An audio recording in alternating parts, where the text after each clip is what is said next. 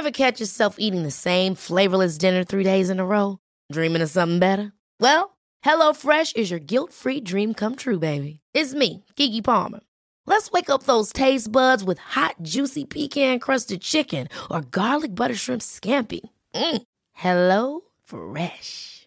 Stop dreaming of all the delicious possibilities and dig in at HelloFresh.com.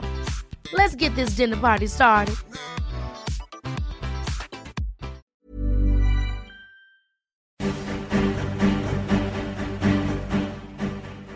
Cada noche, los expertos se reúnen para debatir, polemizar, desmenuzar a la noticia y a sus protagonistas en una mesa que saca chispas. Esto es Mesa de Opinión a Fuego Lento, bajo la conducción de Alfredo González Castro, por el Heraldo Radio. Iniciamos.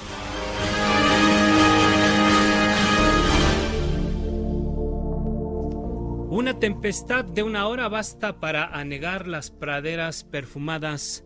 Muy buenas noches, gracias por sintonizarnos. Soy Alfredo González Castro y este martes, como cada semana, transmitimos completamente en vivo desde la Ciudad de México por el 98.5 de FM.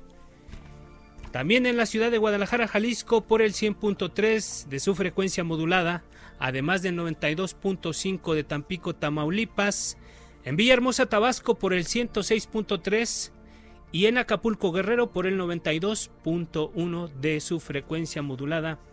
Aprovecho también para saludar a todos nuestros amigos que nos siguen por la plataforma digital de El Heraldo de México. Como usted sabe, la mesa de opinión a fuego lento es un espacio de reflexión para debatir y analizar asuntos de la agenda pública.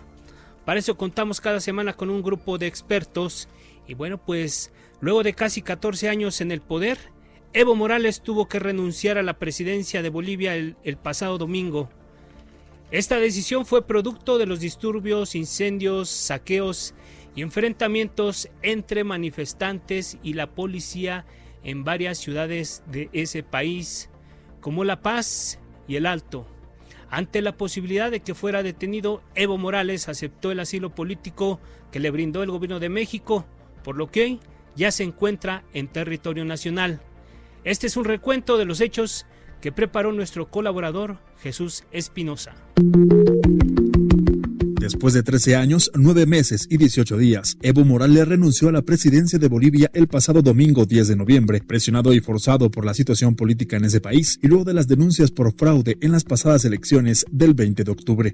Estoy renunciando justamente para que mis hermanas y hermanos, dirigentes, autoridades del movimiento socialismo no sean hostigados, perseguidos, amenazados. Lamento mucho este golpe cívico y algún sector de la policía puede emplearse para atentar contra la democracia. Posteriormente, el vicepresidente Álvaro García, Adriana Salvatierra, presidenta del Senado, y Víctor Borda, presidente de la Cámara de Diputados, también presentaron su renuncia. El presidente de México, Andrés Manuel López Obrador, reconoció la decisión de Evo Morales y en su cuenta de Twitter escribió: Reconocemos la actitud responsable del presidente de Bolivia, Evo Morales, quien prefirió renunciar a exponer a su pueblo a la violencia. A través del canciller Marcelo Ebrard, el gobierno de México ofreció asilo político a Evo Morales, quien llegó a nuestro país este martes a bordo de un avión militar mexicano. Estas fueron sus palabras, ya en tierra azteca. Se sabe muy bien, hermanas y hermanos de la prensa, por el nuevo triunfo en la primera vuelta de las elecciones del 20 de octubre de este año, empezó el golpe de Estado. Lamentablemente, al golpe político cívico se sumó la Policía Nacional.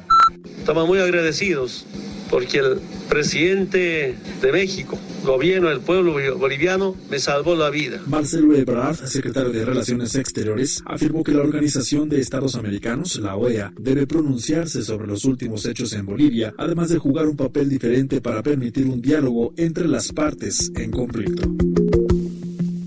Para analizar este tema, pues damos la bienvenida a nuestro estudio a Alberto Santana Hernández, doctor en estudios latinoamericanos e investigador titular del Centro de Investigaciones sobre América Latina y el Caribe de la Universidad Nacional Autónoma de México.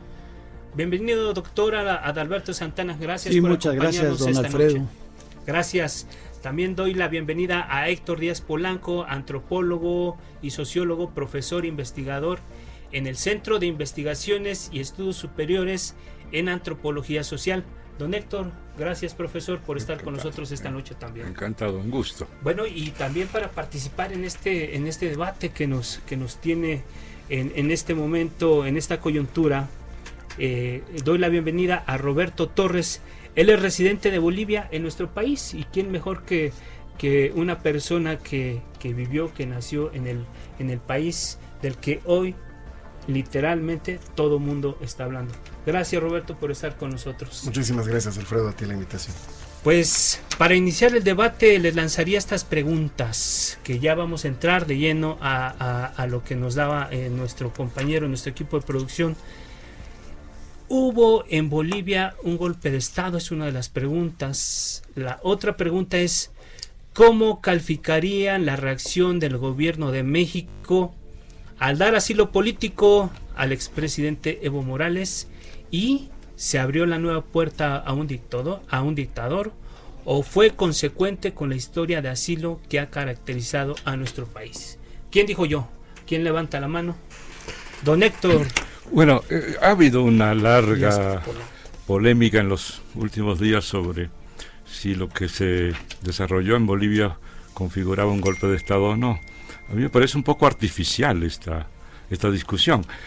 Tenemos golpe de Estado cuando una fuerza encargada de mantener la estabilidad política del país y establecer la legalidad permanente, en lugar de hacerlo, va por el camino contrario y echa abajo la legalidad, en este caso sacando de la presidencia de la República prácticamente al, presidente Evo Morales. Se dice, no aparecieron los militares eh, eh, ordenando que el presidente... De, pero, pero cuando un presidente eh, tiene al frente un grupo de ciudadanos que se le oponen y que salen a la calle, la policía actúa. En este caso, la policía dijo, yo no, yo no actúo y me acuartelo. Y el ejército dijo, recomiendo que, que renuncies. ¿Qué significa eso?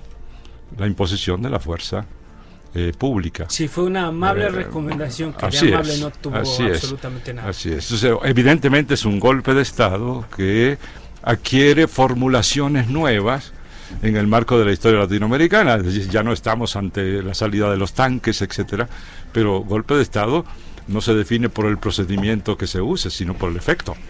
Y el efecto es la salida de un presidente que se es prácticamente expulsado de su lugar legal en el Estado. Muy bien, don Héctor. ¿Quién dijo yo? Eh, profesor Adalberto Santana. ¿Cuál Bueno. es su visión? ¿Un golpe de Estado? ¿Cómo calificaría incluso Bueno, la reacción del evidentemente de hay un debate en este momento en unos que están por la posición de un golpe de Estado y otros que no están en esa posición de un golpe de Estado y va a ser difícil convencer unos a otros si es o no un golpe de Estado. Los que defiendan el golpe de Estado pues estarán de acuerdo, los que están en contra del Estado pues no van a estar de acuerdo. Entonces es un debate que está ahí y que sobre todo se maneja hoy en día en los medios nacionales e internacionales. Eh, Desde mi punto de vista, yo sí me inclinaría a reconocer, como lo ha hecho el gobierno mexicano y otros gobiernos del mundo, que sí ha habido un golpe de Estado. Lo que ocurre que las características, y esto lo hago desde la ciencia política, desde la sociología, de la filosofía política, hoy se considera que eso es un golpe blando, no es un golpe tradicional como ha ocurrido en otros momentos. Y en los últimos años en América Latina ha habido golpes de esta naturaleza. Vamos a poner el ejemplo el que ocurrió en Paraguay contra el presidente Lugo. Tuvo semejantes características. No es que hayan llegado los militares y arrojaron al presidente Lugo de la presidencia, sino se da a través de otros mecanismos en un sistema parlamentario. A la presidenta del Brasil, Dilma Rousseff, en 2006 le pasó algo semejante.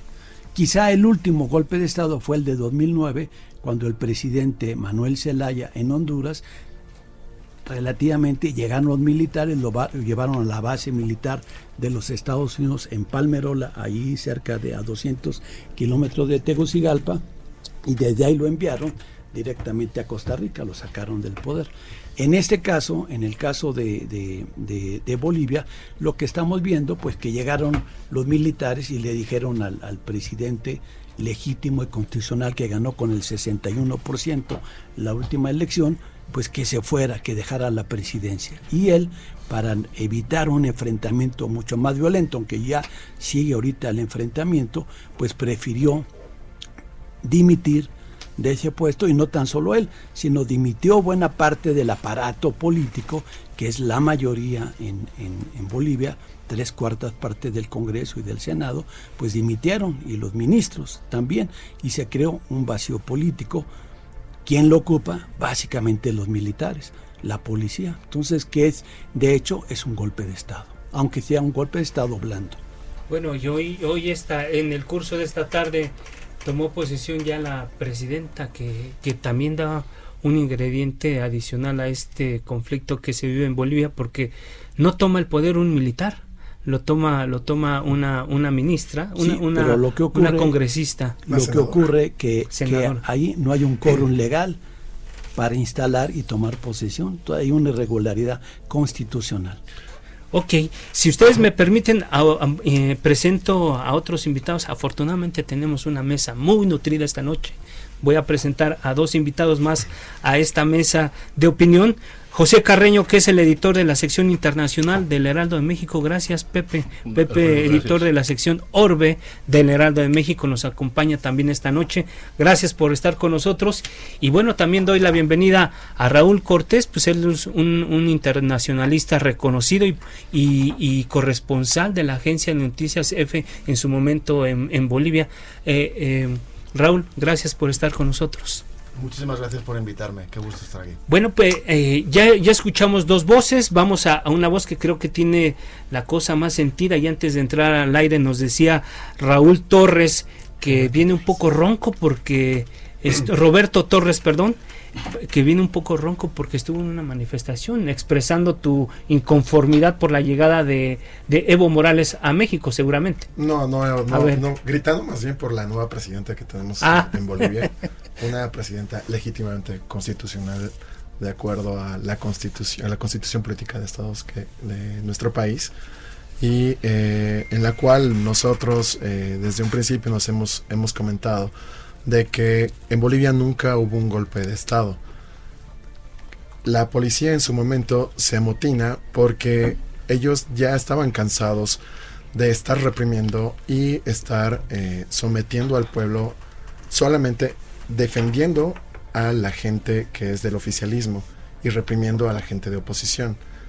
Llega un momento en que la policía pues dice ya basta, ya hemos tenido bastantes órdenes, eh, no nos parece justo y es en Cochabamba que la policía se motina. Y muchos departamentos empiezan a motinarse en, eh, como compañerismo y empiezan a motinarse en todos los departamentos. ¿Ustedes están de acuerdo con, con la reacción del gobierno de México que da asilo a Evo Morales en México, la comunidad de Bolivia en México? ¿Cómo recibe esta noticia? Pues la verdad sorprendidos, sorprendidos porque no pensábamos que, México iba a interceder por Evo Morales, sabiendo de que en las elecciones, en las últimas elecciones que hubo, hubo un fraude electoral, un fraude muy evidente en el cual eh, ha habido muchos ingenieros que han evidenciado todos los errores en las actas, Incluso ustedes mismos pueden entrar a la página de la, del Tribunal Electoral. Exacto. Pueden, ustedes mismos pueden entrar a la página del Tribunal Electoral y ver las, las actas, las cuales están escaneadas, han sido fotografiadas. Y lo bueno de esto es que un ingeniero encontró o indicó de que estas, estos archivos, estas fotografías, tienen una huella digital, que son los metadatos. Claro, y los metadatos está si lo sacaste con un celular, la ubicación geográfica, el modelo del celular o el tipo de cámara y la fecha, que son imborrables. Es decir, ustedes documentaron que, claro este, este fraude que se reclamó y que fue lo que aparte del, del detonó la crisis en el país. Aparte del, de, de, de, lo que te comento, o sea, fueron actas que fueron sacadas siete días antes de la elección, con fechas del 15 de octubre, del 12 de octubre a las 4, 5, 6 de la mañana. Y esas, eso, todo eso se fue documentando. Otro ingeniero empezó a recabar todos los datos de actas y empezó a tener, ver inconsistencias. Empezaba a bajar la base de datos a una hora, a la siguiente hora desaparecían actas, volvían a aparecer y los números iban cambiando repentinamente. Nosotros, eh, la verdad, nos sorprendimos mucho porque en un momento de que la diferencia entre Evo Morales y, Carlos Mesa, que es el, del, opositor, era una diferencia mínima, no era mucha. Ya a las 8 de la noche, el tribunal indica que paren el sistema. Nunca dieron una razón, pero fueron 20 horas, más de 20 horas que el sistema dejó de funcionar, de recabar toda la información y cuando empieza a funcionar, sorpresivamente, empieza Carlos Mesa, empieza a bajar su porcentaje y Evo Morales empieza a subir. Ustedes, para ustedes, es, fue un fraude. Fue un fraude electoral, está todo evidenciado, está todo documentado. Y en esa parte, como te digo, sobre todo en los metadatos de las fotografías, ¿cómo puede haber actas? Falsificaron firmas, falsificaron las huellas digitales, los nombres de, las, de los presidentes y los vocales de cada mesa con siete días de anticipación. Y eso es algo muy evidente en el fraude. Gracias Roberto, ahorita regresamos contigo nuevamente. Pepe Carreño y Raúl Cortés, pues abrimos con esta, esta pregunta. ¿Hubo en Bolivia un golpe de Estado? Y la segunda, ¿cómo calificarían la reacción del gobierno de México de dar asilo a Evo Morales? ¿Quién dice yo? Pepe. A ver, golpe de Estado, pues eh, creo que las definiciones han sido muy tortuosas en una en favor y en contra, la verdad sea dicha, ¿no? Pero lo eh, pero hay que recordar dos cosas para cuando el eh, ejército le emite su comunicado pidiéndole a Evo Morales que, sal, que, deje el poder, Evo Morales ya había perdido tal vez su principal apoyo, el apoyo de la Central Obrera Boliviana. Eso para mí fue definitivo, tanto más que la petición del ejército. Ciertamente el ejército es eh, una petición del ejército y especialmente en Bolivia, con el historial que hay en Bolivia, no se puede ignorar pero la realidad, pero la realidad es que Evo estaba quedándose cada vez más aislado no necesariamente en términos del apoyo entre los indígenas, que siempre lo ha tenido, pero sí del apoyo del resto de la sociedad. Ahora, ah, se puede hacer un alegato importante por, eh, en muchos sentidos, ¿no? Es decir, la parte racial de Bolivia, los dos Bolivias, valga la expresión, Santa Cruz y, ah, la, región andina, etcétera, pero uh, el, pero el punto es eh, el, el, punto o el intento de el intento de, el intento lo que estoy intentando decir es que la situación no es nada clara no es no es no es blanco y negro, no es una situación de muchísimo gris. Las, en la segunda parte, bueno, el gobierno mexicano eh, decidió ofrecer el asilo. Eh, no estoy seguro todavía de por qué el gobierno mexicano decidió hacerlo solidaridad uh, política, de expresión de, la, de, solidaridad humana. Lo que dice es que el avión estaba en Lima dos horas después de que el avión, de, que se había ofrecido el anuncio, que es un avión muy rápido, la verdad se dicha. Nadie lo sabe de cierto, pero hay muchas suspicacias porque hay, no sé si el misma, la misma cantidad de suspicacias que la misma cantidad de problemas en el país que nos hacen pensar que no fue producto de la casualidad tomar una bandera como la de Evo Morales en, un, en una situación tan complicada que vive en este momento en nuestro país. Creo que también necesitaban un, un, vaso de agua fresca en la cuarta transformación para distraer un poco de lo que está pasando. Pero bueno, esa es apreciación personal. Raúl, ahorita regreso contigo. Un, un comentario inicial para dar. De entrada te digo que coincido plenamente en lo que mencionas. Yo interpreto lo que ha pasado en clave de política nacional, política interna de México porque México no mira a Bolivia nunca, ¿no? O sea, la verdad, desgraciadamente es cierto, México mira sobre todo al norte, no mira hacia abajo, hacia América Latina. Yo llevo muchos años como corresponsal y he trabajado muchos años como corresponsal eh, de la agencia EFE, la Agencia Española de Noticias de América Latina, y la verdad es que México no se consideraba como, o sea, es parte de América Latina, pero es Norteamérica también, ¿no? Eh, entonces, bueno, sí lo veo como una cosa de clave local. Respecto al tema de golpe de Estado o no golpe de Estado, eh, bueno, pues es que al final es un concepto, un término que se está manejando con una trivialidad y una frivolidad, yo creo, tremenda, por todas, por todos lados, ¿no? O sea, no sé si han escuchado ustedes lo que ha dicho el secretario general de la OEA, Luis Almagro, el uruguayo, eh, confirmando que es un golpe de Estado, pero un golpe de Estado, un autogolpe, en este caso, eh, de Evo Morales el 20 de octubre, cuando sucede el supuesto fraude electoral.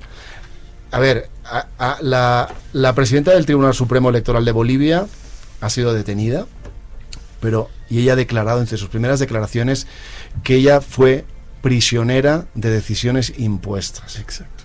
Es decir, Eh, yo, porque ahí estamos hablando de que los golpes de Estado los dan los, los militares y que hay ruido de sables y de el, eco de, las, de los tacones, de las botas de los militares. Eh, pero hay otra figura que también es el autogolpe y se puede dar de muchas formas también y eh, no necesariamente tienes que utilizar la fuerza. Vamos a regresar al punto, pero a ver aquí eh, Roberto Torres, que él es representante de la comunidad boliviana aquí en México, quería comentar algo, a ver qué escuchaste. No, sí, completamente de acuerdo con lo que ustedes están diciendo. O sea, en, Bolivia lo que pasó fue un autogolpe de Estado. El, el, venir, el venir acá a México, sobre todo, que el, que el gobierno mexicano, y concuerdo con lo que él comenta, México nunca volteó a Bolivia como un país en el cual podrían hacer comercio ni siquiera tenemos tratados, tenemos acuerdos económicos, pero no tenemos tratados. Y eso es algo que pues fue muy raro de que México volteara a Bolivia y le diga, pues oye, Evo Morales, ven, yo te doy el asilo político. ¿No? Para nosotros fue un poquito, pues muy... Eh, el hecho de que México se haya metido eh, a sacar a Evo Morales, para nosotros fue como una propaganda de victimización de Evo Morales, que el cual hoy todo mundo, todo el mundo hablaba de Evo Morales. Claro. Y esa fue una muy buena propaganda de victimización de un golpe de Estado. Y alguien lo va a capitalizar, aunque don Héctor Díaz Polanco hacía gestos y caras cuando escuchaba, creo que no está muy de acuerdo con lo que se comenta. Ni, la menor idea de qué quieren decir con auto, autogolpe. Lo que tenemos es clara y sin duda alguna un golpe de Estado. El golpe de Estado no se debe calificar a partir de circunstancias particulares, de métodos a utilizar de caminos de vías. El golpe de Estado tiene que ser analizado a partir del resultado. El resultado es que contra la voluntad de un jefe de Estado tuvo que salir de, dejar el puesto y salir al exilio. Eso es un golpe de Estado. No importa los métodos que se utilicen, etc. en segundo lugar, me causa asombro que se asombren de que México dé asilo político a un presidente en problema y además con, con el escándalo internacional de los problemas que tiene. No fueron secretos. Eh, eh, eso no hay que darle vuelta, está en la constitución de la República de este país. El, sistema de asilo dice cuando un político, un jefe de Estado, etcétera, está en dificultades, su vida corre peligro, su integridad, etcétera, etcétera, eh, México, y así ha sido la tradición, ofrece asilo. Y ese asilo fue aceptado porque en efecto había peligro. Luego, oigo hablar de que la policía no salió a defender eh, eh, la, estabilidad, el orden, porque estaba cansada de reprimir. Pues de esa represión de que hablan no nos hemos enterado. Lo primero que nos enteramos de la policía boliviana, fue que decidió acuartelarse, declararse prácticamente en motín, diciendo a ver cómo le haces Evo Morales con la gente de oposición que sale a la calle. El ejército hizo lo propio. Y si a eso se agrega que el propio ejército dice, te recomiendo renunciar, entonces ¿cómo calificaríamos esto? No hay que darle vuelta. Yo creo que hay que aceptar la realidad. La realidad es que tenemos un grave problema en América Latina para el neoliberalismo en este momento. El neoliberalismo tiene una gran dificultad para ganar elecciones. Los tres, cuatro casos que hemos tenido últimamente de ascensión de eh, grupos neoliberales, candidatos neoliberales, ha sido por métodos no electorales el, el Fair, etcétera, etcétera. Y tenemos el caso de Argentina, acaba de perder la elección de una manera tremenda. Este, el, neoliberalismo no puede, tiene que usar métodos de golpe de Estado, de golpe judicial, etcétera, etcétera. Pueden interpelar. Es decir, al, margen de estar o no de acuerdo con el punto, me llama la atención el tema de esto es un golpe de Estado, etcétera. Vamos a decir, ¿usted estaría de acuerdo con que México le ofreciera asilo a Sebastián Piñera si mañana el ejército le quitara su apoyo? Pero por supuesto que sí. Es que ese es el punto del que, del que parten. Parten de que se ofrece este asilo político a un presidente perseguido porque quién sabe qué. ¿Por qué? Porque es de izquierda. Se le ofrece porque es un asunto... llamado eje socialista. exactamente. Eh, no se le ofrece por eso.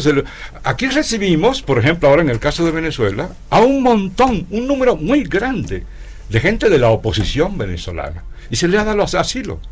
Es decir, es una tradición humanitaria. Ahora, vamos a decidir ser humanitario o no según la línea política del sujeto. Eso me parece una barbaridad, una, una cosa monstruosa. Pero, está bien, la, pero, la, posición de Evo Morales, su vida. Roberto Torres. En ningún momento corría riesgo su vida. Él se autovictimizó.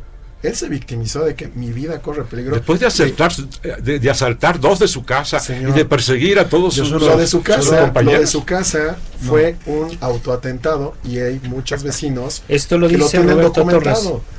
Hay vecinos que son, los vecinos de Evo Morales, ellos mismos han dicho y estaban dispuestos a declarar ante la fiscalía de que nadie se entró a su casa sino de que hicieron destrozos dentro los cuidadores y otras personas y salieron y dejaron la puerta abierta. Eso fue un autotentado.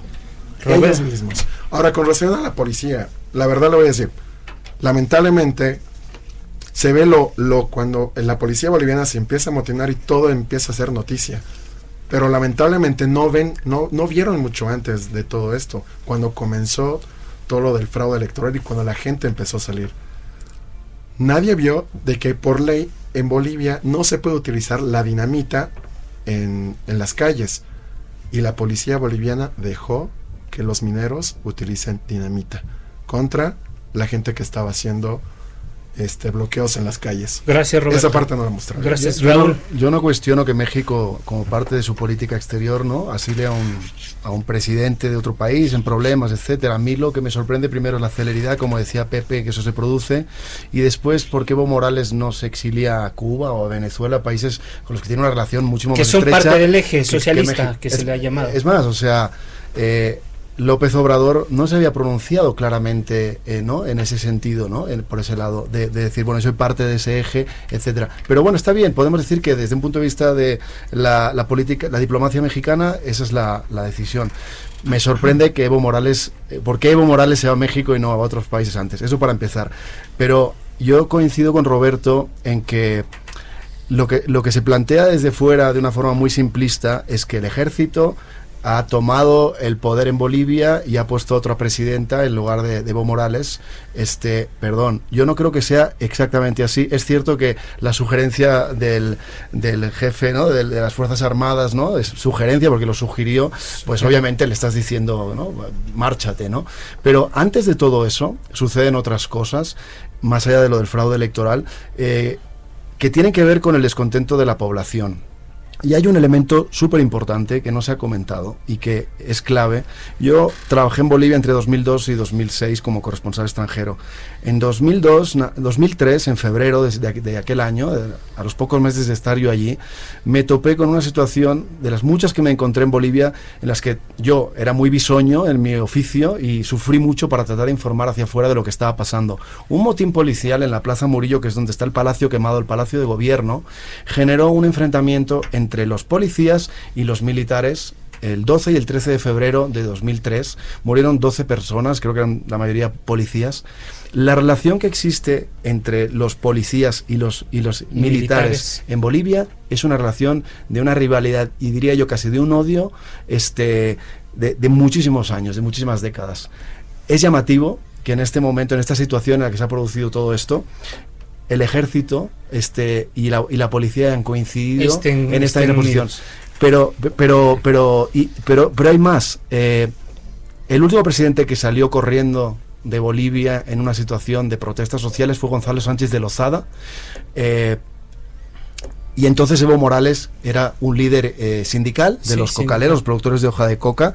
Este, en ese momento González Sánchez de Lozada dictó una orden al ejército de que reprimiera a la población, murieron 60 personas a balazos en el Alto.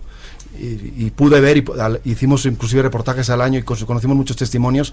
Evo Morales no quiso sacar al ejército porque sabía que eso, que eso iba. Y el ejército, más aún, el ejército no quiso salir porque al final se iba a cargar con toda la responsabilidad y Evo Morales no, no, no, la, no la, tendría. Vamos a dejar ahí eh, en los planteamientos, los, las posturas de nuestros invitados. Los invitamos a nuestros radioescuchas a que nos sigan por las redes sociales. En Twitter, arroba heraldo, el heraldo guion bajo MX y en Facebook, arroba el heraldo México. Vamos a un corte y regresamos con este interesante debate, interesante análisis sobre la situación de Evo Morales en México y lo que ocurre en Bolivia.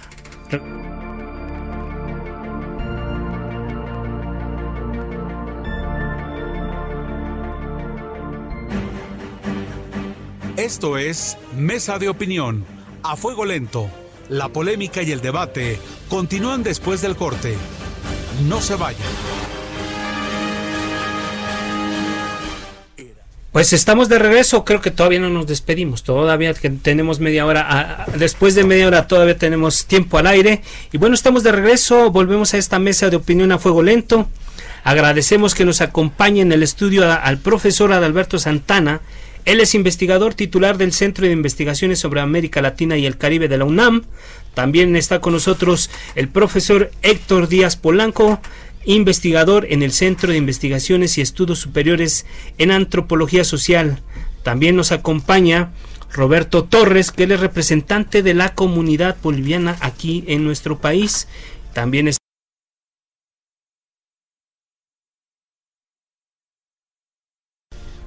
Profesor, nos quedamos discutiendo ya. Que hay, hay que tomar en cuenta en la historia de México que ha sido un país básicamente todos los gobiernos hasta el día de hoy que han dado asilo político.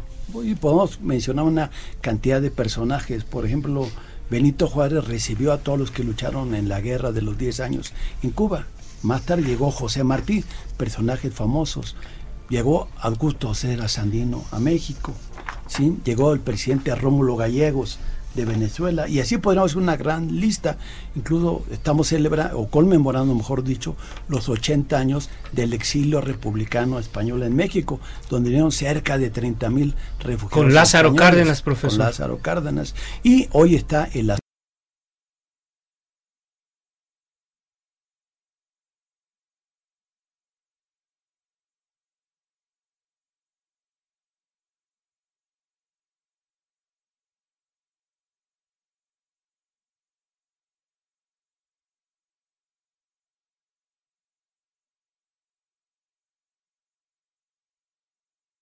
con la línea progresista de América Latina, pues reivindique la defensa, el derecho, sobre todo, del asilo político.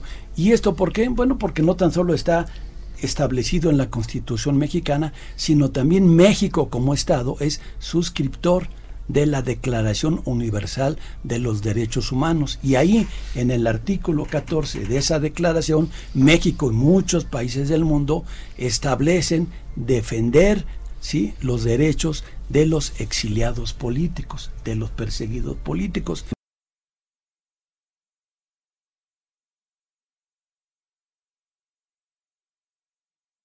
Embajada de México, pues son perseguidos políticos, no son delincuentes comunes, no son criminales, hay que hacer esa distinción, no son narcotraficantes que llegaron ahí, no, son dirigentes políticos, en este caso de un mandatario de un país hermano que es Bolivia. Les guste o no algunos como este colega de aquí de la comunidad que, no representa no representa a toda la comunidad porque hay gente yo conozco de la comunidad que se identifica con otra posición. Bueno, entonces el Estado mexicano, el gobierno mexicano defiende este derecho. Si llegara mañana Piñera, que fuera el caso, donde ha habido más de 25 muertos, Sí, que ha habido una mayor movilización en, Chile y que no ha renunciado o no han obligado los militares a renunciar, pues no ha pedido asilo político. Pero si mañana fuera el caso y llegara a la Embajada de México y pidiera asilo o el gobierno mexicano le ofreciera el asilo, pues eso corresponde a un marco del derecho internacional y a convenios que el gobierno mexicano ha suscrito. Bueno, a ver, para alusiones personales, Roberto Torres. A ver, a ver sobre, sobre, sobre, el tema de Chile. Piñera y quiso venir a México en septiembre porque había una misión comercial eh, de, empresarios chilenos a México y López Obrador no lo recibió, con lo cual no llegó. Digo, mm, obviamente no estaba oyendo y no había empezado toda la crisis interna en Chile. Pero bueno, la política exterior de México en ese sentido también hay que verla a veces con ciertas eh, eh particularidades. no encaja en el eje socialista del cono sur. Yo solo lo comento porque es un hecho y es así. Pero bueno, bueno, gran apunte. presidente que son presidentes Arias Canel también. La pintura izquierdista se, diluye. Pero, Guatemala y El Salvador, eh, para bien o para mal, tienen una incidencia directa en México. Eso por, por razones de por razones de migración, por razones geográficas, geopolíticas. Eso es, es, es un detalle importante. Presidente de Argentina electo vino hace poco también. sí, pero, pero, eso es del grupo de derecha del peronismo, dicen ahora. Ahora quién sabe si es cierto. Eh, es, por lo menos eso dicen. Yo no, yo, yo no sé, no conozco, no conozco, no conozco la, la, historia del señor.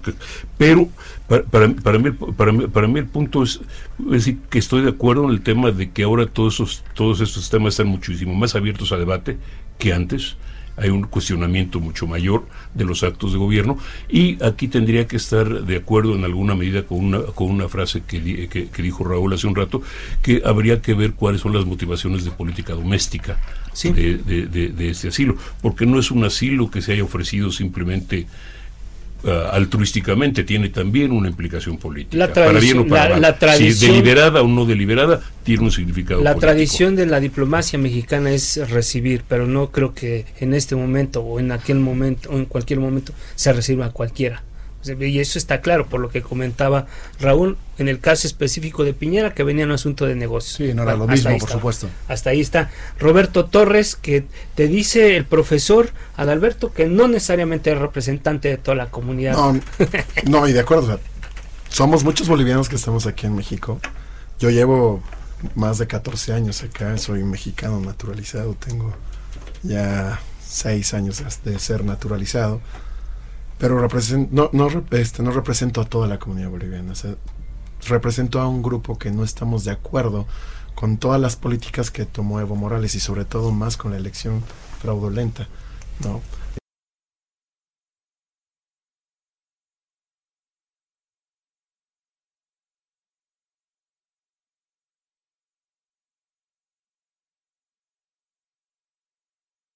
Yo tuve el gusto de conocerlo.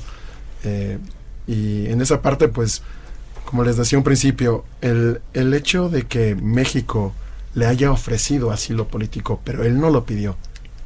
Primero fue México el que se lo ofreció. Y Evo Morales lo aceptó al final. Sí, porque incluso eh, tuvo problemas con los países vecinos que incluso no dejaron que ni siquiera tocara el espacio aéreo. Entonces ahí, ahí ya había un problema muy, muy importante. Pero regresemos con, con el profesor Héctor Díaz Polanco. Decía usted, hablemos del fraude. Que, el fraude, yo quisiera decir dos cosas. En primer lugar, este, dejando de lado si hubo fraude o no hubo fraude, la cuestión de que el hecho de que se haya hecho un fraude o no, eh, está a discusión, pero en ningún caso, sea cierto o no, es materia para derrocar a un, gobernante, porque imagínese usted. Es decir, ahora, vamos ahora a lo del fraude. ¿A partir de qué se dice que hubo fraude? Bueno, de las afirmaciones de la oposición por un lado y por otro de un que envió la, la OEA para e averiguar eh, qué había pasado. Pero hay estudios. Por cierto, nada más un paréntesis. Pepe tenía un dato importante, que el representante del, del grupo, o el jefe del grupo que, que decide o que recomienda anular las elecciones es un mexicano, Pepe. Sí, bueno, es un, mexicano ahí. el punto es que tenemos un, un, informe de la OEA que si uno lo lee y sabe algo un poquito de estadística, etcétera, entiende perfectamente que de allí no se puede deducir de ese informe que hubo un fraude, sino hubo irregularidades.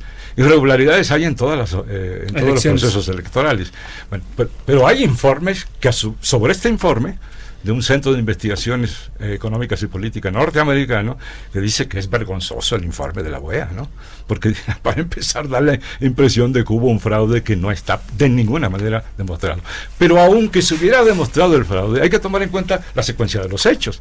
¿Cuál es la secuencia de los hechos? Una vez que se pone en duda la legitimidad o la limpieza del proceso electoral, ¿cuál es la reacción de Evo Morales? Dice Evo Morales, hagamos de nuevo la elección repitamos la elección. Y repitámosla no con el órgano electoral que ha sido este, desestimado, con otro órgano electoral de acuerdo con la oposición. Pero eso no bastó y siguieron intentando derrocarlo hasta que lo consiguieron. Es decir, la razón del derrocamiento estaba previamente determinada al proceso electoral mismo. Y ahora, eso se puede entender muy bien si uno analiza todos los procesos políticos y económicos de América Latina de los últimos tiempos, encontrará que el caso boliviano, y en particular el gobierno de, de, Evo Morales, se destaca, pero... por cualquier otro gobierno, por encima de cualquier otro gobierno. Por ejemplo, en crecimiento, el mayor crecimiento de América Latina. Segundo, el mayor, el mayor proceso de redistribución, es decir, de crear justicia social en el país. redujo la pobreza a la mitad del país, la pobreza extrema prácticamente la desapareció, creó condiciones para desarrollar el proceso educativo ampliamente, etcétera, etcétera, etcétera. Ah, ah, es ah. esa conquista a pesar de que se intenta destruir. De los 14 eh, años que casi estuvo en el gobierno, o sea, ese es el ese es producto, fruto de esos 14 años y creo que eso es parte de lo que se cuestiona. No sé, de tú haces... Bueno, yo creo que se opina sobre Bolivia, la verdad, a veces este, eh, de una forma como muy, muy, genera muy general, eh, muy genérica, eh, sin tener en cuenta que Bolivia tiene unas particularidades como país que, no, que no coinciden, por ejemplo, con, con, las de México, ¿no? por decir algo, o sea, ni con las de ningún otro. Bolivia es un país muy especial. Es verdad que durante los 14 años en que estuvo en el poder Evo Morales hubo un crecimiento del PIB promedio del 5%, lo cual lo coloca muy arriba en, en, términos de comparativos con otros países de América Latina, pero también la realidad es que el PIB per cápita de Bolivia subió de mil y algo dólares a tres mil, casi cuatro mil dólares. El PIB per cápita de Chile es de 15 mil dólares. Entonces, por mucho que Evo Morales lograra cosas muy positivas, les diera dignidad a los indígenas, yo creo que Evo Morales fue muy importante. Realmente fue como la esperanza para muchas personas en el país. Este, eh, no quiere decir que eh, esos resultados económicos a nivel macro hayan tenido un reflejo en realidad en la sociedad, porque si no la gente no estaría, no se habría levantado ni habría protestado contra él. Es decir, Bolivia sigue con problemas de, pobreza, aunque aunque se haya reducido, y de desigualdad y de, y, de, y de falta de, progreso, y eso es lo que no logró atajar, y, eso es la realidad también, o sea, eso es un hecho. Más allá de que seguramente, vamos, estoy pongo la mano sobre, eh, este, estoy convencido de que lo hizo mucho mejor que presidente presidentes anteriores y hizo algo muy importante, que es que le dio dignidad y fue más igualitario que los anteriores. Pero no le fue suficiente. Pero no fue suficiente. Para mantenerse nuevamente. A ver, Perdón, eh, yo creo que la, capacidad de Evo Morales en términos de gobierno, de, presidente administrativo, valga la expresión, de están fuera de esta, está fuera de discusión. Ahí están los resultados, al margen de, que pudiera haber cuestionamientos en el detalle, etcétera, etcétera. para mí el problema es que le abrió la puerta a, sus adversarios. El, uh, puede el, el, profesor cuestiona la idea de que haya sido un, fraude o no, pero el, hecho es que dio la capacidad, primero, para alegar de, que estaba tratando de eternizarse en el poder. Segundo, uh, el creo que ese fue su mayor pecado. Yo creo que ese fue, un pecado importante. Y segundo, les dio, le, permitió con eso que la, que la, que la oposición encontrara un foco que le, que le permitiera lanzarse en su contra. Si a, y yo creo que eso fue lo que funcionó a final de cuentas. Le, abrió la puerta a la oposición, el, intento de alargar su gobierno, el intento de, mantener, de el, intento, sea si bendijo o no la idea de la, manipulación de datos, pues eso le dio a, la oposición el foco, de, el, foco que necesitaba para lanzarse en su contra. Un paréntesis nada más, gracias Pepe. El Departamento para la Cooperación y Observación Electoral de la OEA fue el organismo que da o no el aval en este caso y está encabezado por Gerardo de Icaza. Gerardo de Icaza fue funcionario en el Instituto Nacional Electoral Mexicano, incluso también tuvo un cargo en el Tribunal Electoral. Entonces, este personaje mexicano ¿Y eso es bueno o malo? Nada más es un, es un dato, es un dato solamente para decir que que un mexicano fue el que participó en, digamos que podríamos decirle que fue el que prendió la mecha para que la bomba estallara, oh, por lo menos en, se, sabe, de lo poco que sabe de él, o que por lo menos que yo sé de él, es que es antireeleccionista, eso sí lo sé. Entonces eso es un elemento importante para saber cuál qué motivó el fallo que, que dio la OEA sobre las elecciones en Bolivia. Eh, ¿Querías decir algo, Roberto? No, sí, eh, con referente al fraude. Eh, pues mira, todo esto no hubiera pasado, no estuviera pasando todo esto en Bolivia si, Evo Morales en su momento hubiera respetado el voto del 21 de febrero de 2016, cuando con más del 52% Bolivia le dijo no más reelección. Él no respetó... 51 más, 51%. Con, mayoría, pero era mayoría absoluta. económicos que eso representaba. Y era una mayoría que un le referéndum. Dijo, exacto. Y le dijo que no. Pero él no respetó esa parte. Y hasta incluso empezó a hacer chistes de que, ah, es que la gente puso no para que no me vaya y sí para que me vaya. O sea, la gente se confundió. Con este tipo de comentarios, la verdad, creo que no iban en ese momento y era hacerse la burla del pueblo boliviano y de, la votación. Luego él se va con la OEA, con el señor Almagro, y le pide y le indica de que el reelegirse es un derecho humano. Se mete a fuerzas a las elecciones y él, obviamente con el, con todas las cosas que ya había pasado en Bolivia, reconocemos que Evo Morales tuvo en su momento un, un crecimiento económico muy bueno en Bolivia tal como ustedes lo comentaron. Pero no le alcanzó para... No, pero el problema comenzó con los casos de corrupción, sobre todo con el Fondo Indígena, donde hubo una robadera de dinero increíble como nunca se había visto en la historia de Bolivia. Y nunca, jamás la persona que estaba encargada de esto, jamás fue a parar a la cárcel. Y si fue a parar a la cárcel fue por arresto domiciliario, pero siempre estuvo viajando dentro y fuera del país. Gracias, eh, Roberto. Eh, profesor Héctor Díaz Polanco, estamos cerrando un minuto para concluir. Ya nos ganó el tiempo, desafortunadamente. Un minuto, profesor, y ya va para darle la voz a nuestros demás se invitados. Puede decir lo que se quiera respecto a la cuestión de la reelección, pero tendría que, entonces que decirse que cuando eh, ocurre en otro continente, por ejemplo, en, en Europa, eh, está bien y cuando ocurre en América Latina está mal, eso no es, eso no es correcto, ¿no? González estuvo 14 años, igual, menos que, más que Evo. Y no oí a nadie que dijera se trata de un dictador. Entonces hay que ser equilibrado. Yo no soy partidario de la reelección, por ejemplo, pero no puedo utilizar esto como criterio para decir merecía un golpe de Estado. ¿Qué nos pasa? Es decir, y habla usted del fondo indígena como un elemento de corrupción. Sí, pero hable, lo, lo, pone en términos negativos, porque hay que verlo en términos positivos.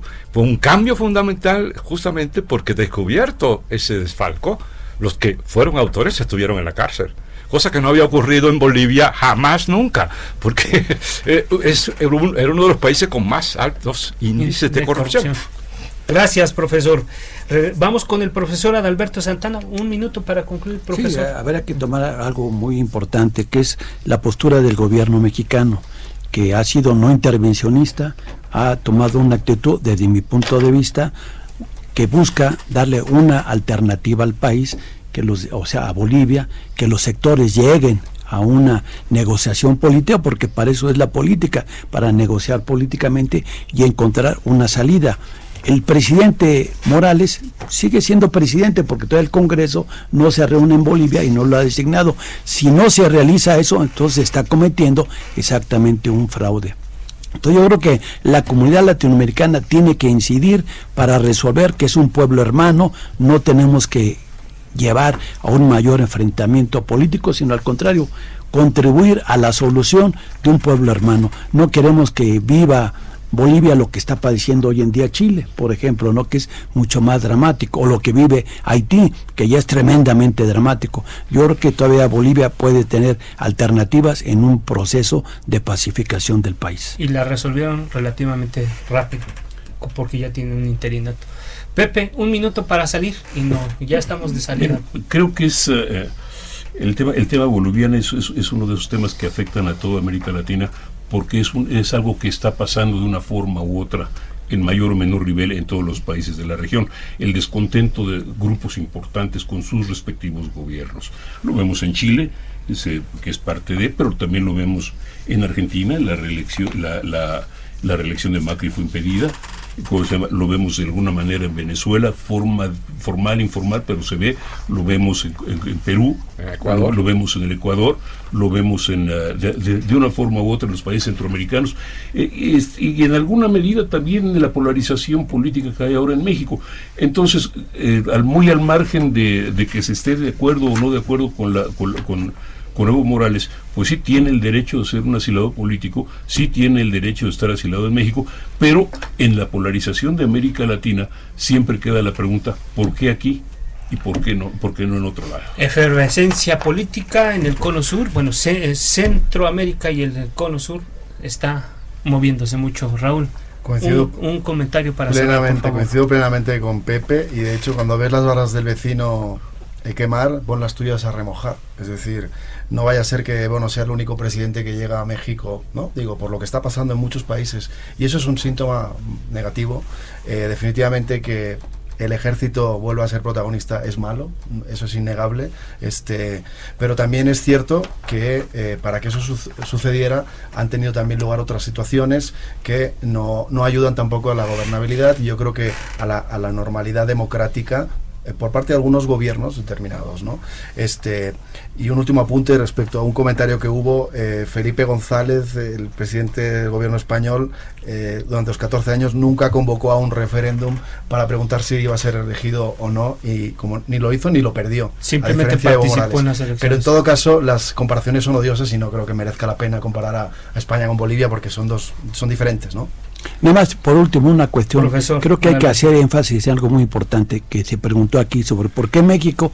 Pues porque nuestro país tiene la autoridad moral en la historia de América Latina. Es el único país que no ha habido golpes de Estado en el siglo XX, a excepción del que hubo en 2013 con Victoriano Huerta. Eso le da una autoridad moral, incluso frente a España también, porque allá hubo el golpe de Estado de Franca, estamos celebrando el aniversario. Entonces, en, España, en España hoy en día no han podido llegar a una solución de un gobierno. A México se le reconoce como el hermano mayor de América Latina y yo creo que eh, se la han creído demasiado, bueno, pero llegamos al final y bueno, como, como diría un filósofo que no me acuerdo en este momento, lo conveniente y lo justo con frecuencia están en conflicto.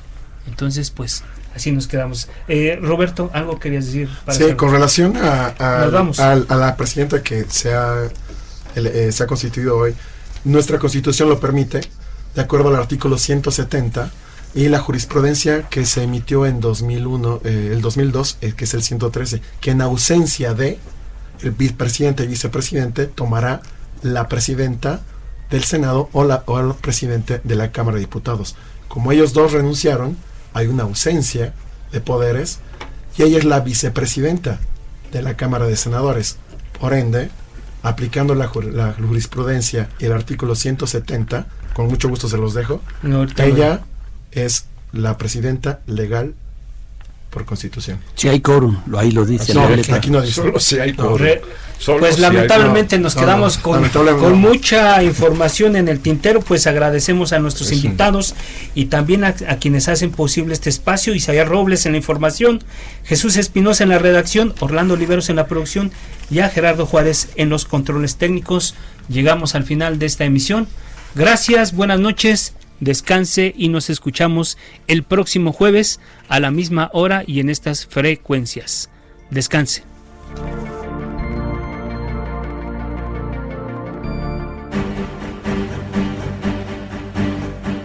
Alfredo González Castro le espera el próximo jueves para que junto con los expertos analicen la noticia y sus protagonistas. Esto fue Mesa de Opinión, a fuego lento, por el Heraldo Radio con la H que sí suena. Hasta entonces.